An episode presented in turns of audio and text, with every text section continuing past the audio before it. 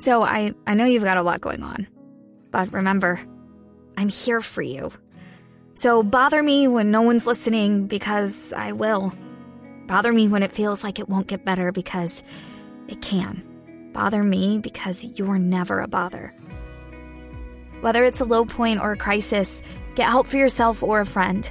Learn more at neverabother.org or call or text 988, available 24 7. Dos de la tarde, 34 minutos. Colombia acaba de pedir que se estudien alternativas para modificar el embargo económico que Estados Unidos mantiene sobre Cuba desde el año 1960. La noticia se da en vísperas de la Asamblea General de la ONU en Nueva York, donde está la enviada especial de Blue Radio, Lexi Garay.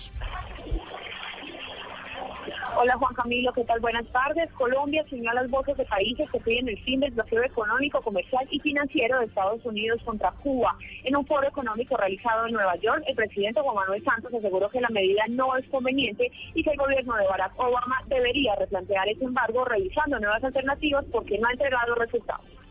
The U.S. que los Estados Unidos and Cuba y Cuba uh, reach some kind of working relationship that allows the U.S. permite a los Estados to lift an embargo which, in my view, que desde mi has failed. vista ha fallado. I think it's time to try, like I'm, I am also proposing the world, let's try another approach in the war on drugs.